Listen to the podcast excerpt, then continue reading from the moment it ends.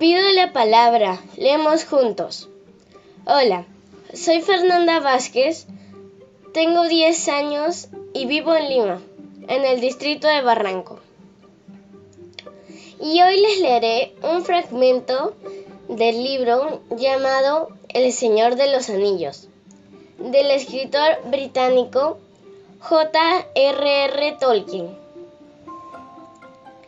Pero el rey, inmóvil, montado en crin blanca, contemplaba la agonía de Minas Tirith, como si la angustia o el terror lo hubieran paralizado. Parecía encogido, acobardado de pronto por la edad.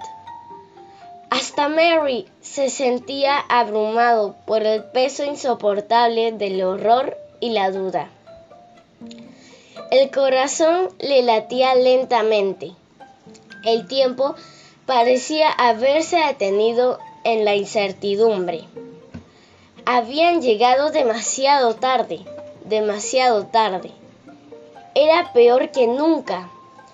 ¿Acaso Theoden estuviera a punto de ceder, de dejar caer la vieja cabeza, dar media vuelta y huir furtivamente a esconderse en las colinas?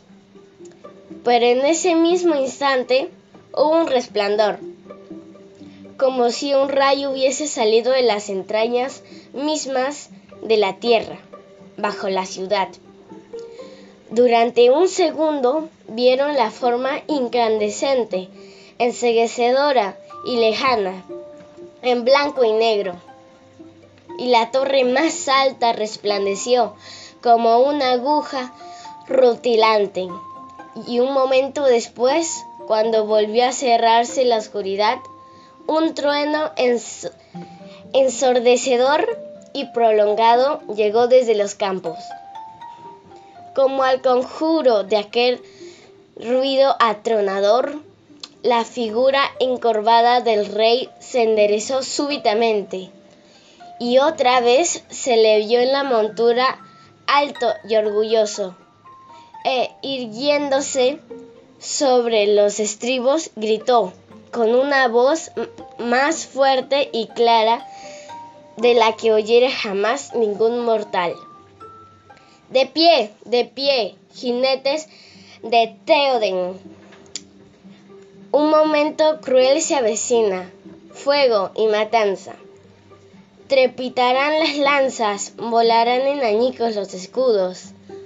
Un día de la espada, un día rojo, antes de que llegue el alba. Galopad ahora, galopad, a Gondor. Gracias, espero que les haya gustado.